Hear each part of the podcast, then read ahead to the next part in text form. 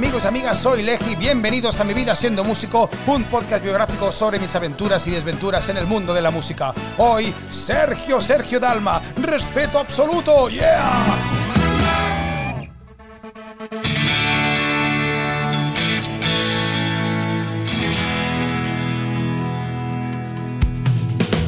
Quiero envolverme en tus brazos. No, no, no, no, no. Hoy no tengo, no tengo a Sergio Dalma en el podcast. Me encantaría tener a Sergio Dalma en el podcast, pero no lo tengo. No, no, no. Pero casi, pero casi. Vamos a escuchar un poquito porque es un auténtico maestro. Vaya crack, oh yeah. Ser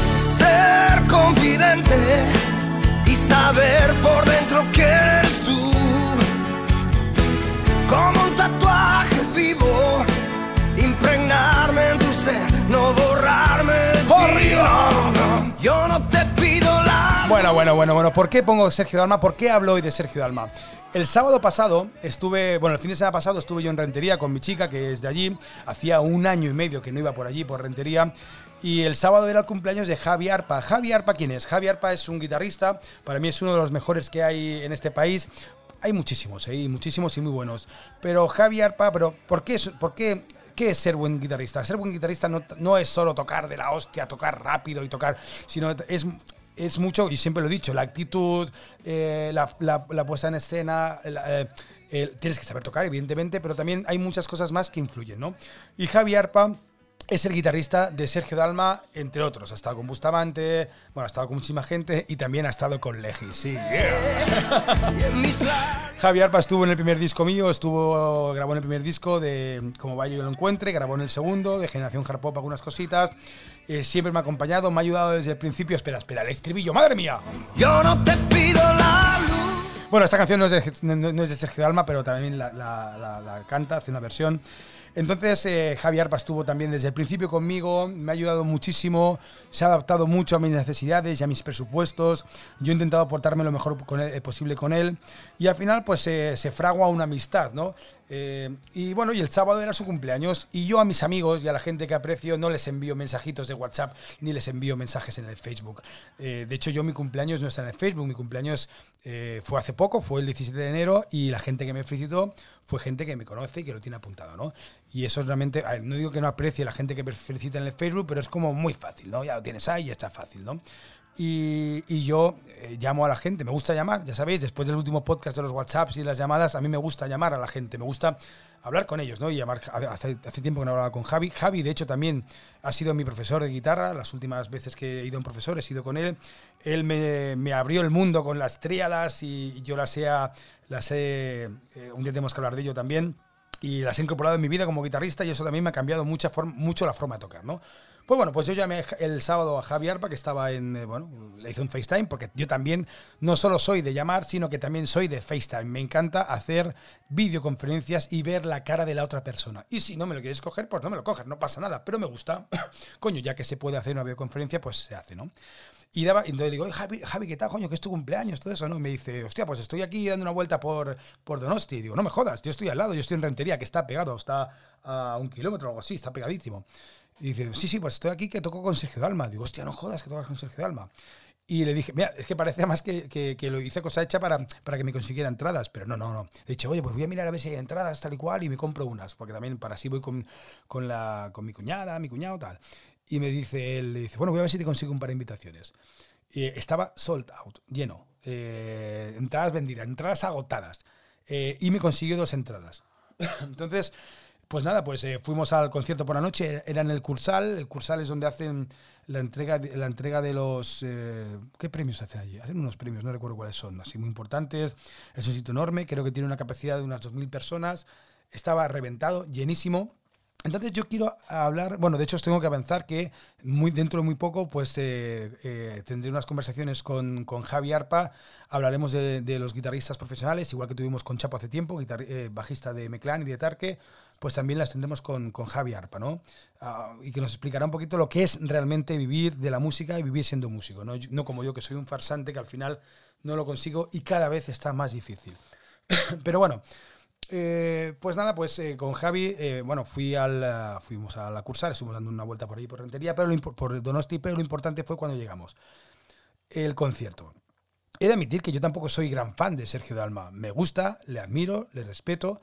He de decir que yo en los karaokes soy, siempre cantaba solo para ti. Además la cantaba en plan así un poco de coña, solo para ti, que parecía más Diango que Sergio Dalma, ¿no?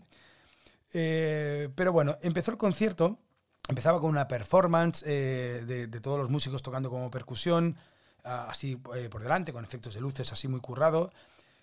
¿Cómo sonaba? Aquello sonaba espectacular. Sonaba muy bien, de la calidad. O sea, estaba sentado, eh, bueno, la media de edad del, del concierto, eran casi todos mujeres. Sergio Dalma de decir que sigue siendo un bajabragas tremendo, pero con un estilazo, con una forma de hacerlo, bueno, muy, muy elegante.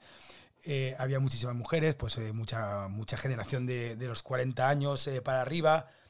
Y, pero no obstante, el público, además es una cosa que comenté también con, con Esther, el público era muy ecléptico, ¿no? Porque también, también había gente de gente muy joven, estaban los hijos eh, de esas chicas y esos, esos fans de, de, adolescencia que iban a verlo.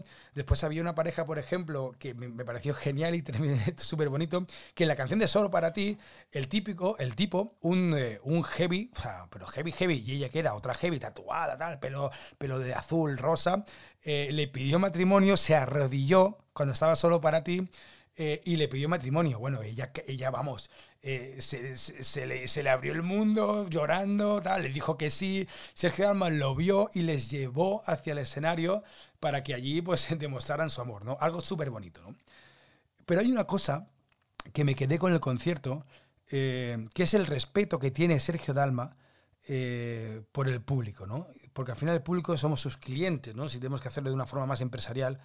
Y Sergio Dalma tiene un respeto que me pareció algo bueno, me pareció algo terriblemente precioso, bonito y, que admiro y, tengo que decirlo en el podcast. ¿no? ¿Por qué respeta al público? Porque primero, el show era un show renovado. Claro, Javi Arpa, no voy a hablar ahora de Javi Arpa ni de los músicos que llevaban, que eran unos musicazos a cual mejor, pero todos sonriendo, todos de buen rollo, todos de buena onda, todos participaban del show. Sergio Dalma, y es una cosa que quiero preguntarle a, Javi cuando, cuando hagamos los podcasts, eh, todos participaban del show, ¿no? Todos hacían eh, como um, pequeñas performances. Eh, Sergio Dalma les daba mucho juego, estaba con ellos, hablaba con ellos. La forma de presentarlos me pareció, por ejemplo, súper bonita, porque en vez de decir la batería tal, no, no, se iba cada uno del grupo, hablaba, tenía una pequeña conversación con ellos y les presentaba, ¿no? Eso es súper bonito. Al final lo que estás haciendo es que estás cuidando a tus músicos, ¿no? Pero el respeto que tiene Sergio Dalma por el público es el respeto de, una, de un artista que no solo que lo da todo, ¿sabes? Como con artistas también que, que he compartido, que, que, los he visto en escenario, como Guruchaga, por ejemplo, que podemos tener nuestras más y menos, pero el tipo es, un, es una máquina, es un animal de escenario y respeta al público porque lo da absolutamente todo por ellos y, y se casca un concierto de dos horas de, dejándolo, dejándose la piel, ¿no?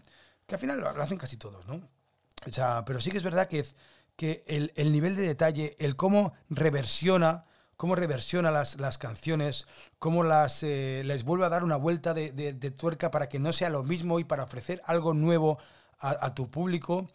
Porque al final una, un artista es como una empresa, ¿no? Si tú al final te, te, haces siempre lo mismo y no te reinventas, pues bueno, al final la gente acaba como cansada por otro lado, también puede ser lo contrario, ¿no? Que tú hagas algo diferente o reversiones, bailar pegados como hizo, que la reversionó y la gente no lo acepte bien. Pero no, todo lo contrario, la gente aceptaba la versión de, bailar pegados, a la gente le encantaba la versión de bailar pegados nueva. Bueno, unos arreglos, eh, un, un, nivelazo musical, una, una forma de conectar con el público.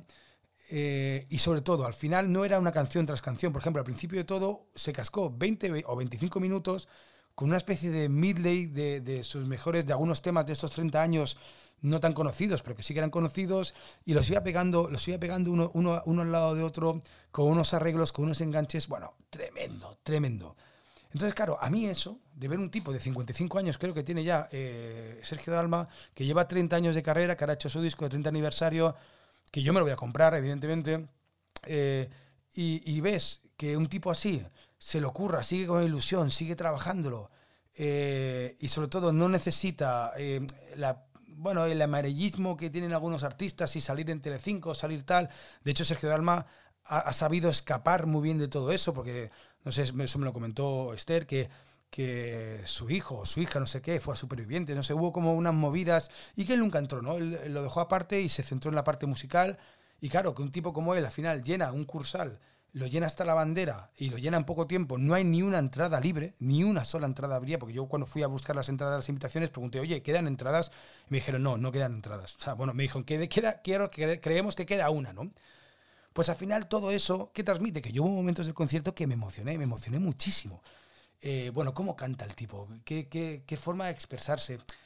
Eso, eso es, eso es, eso es otro, otro universo, eso es, otro mundo, ¿no? Es, yo qué sé, es, eh, es, respeto, pues respeto por el público y el público como se lo, devolvimos, pues aplaudiendo, levantándonos, eh, dando las gracias por, por eso, dando las gracias porque él nos hace partícipes de, su creatividad, de su arte, te puede gustar más o menos, pero realmente lo que, lo que representa Sergio Dalma es el, ejemplo de un trabajo, del trabajo bien hecho y de que todavía, todavía hay lugar para gente como él, ¿no? afortunadamente. Así que, amigos y amigas, Gracias Sergio Dalma. Dentro de muy poco hablaré de. Eh, hablaré con Javi Arpa, hablaremos de su experiencia de la gira con Sergio Dalma. No buscaremos eh, trapos sucios ni nada de eso, porque seguro que no lo sabéis. Amigos y amigas, sed felices, sed consecuentes. Muchísimas, muchísimas gracias.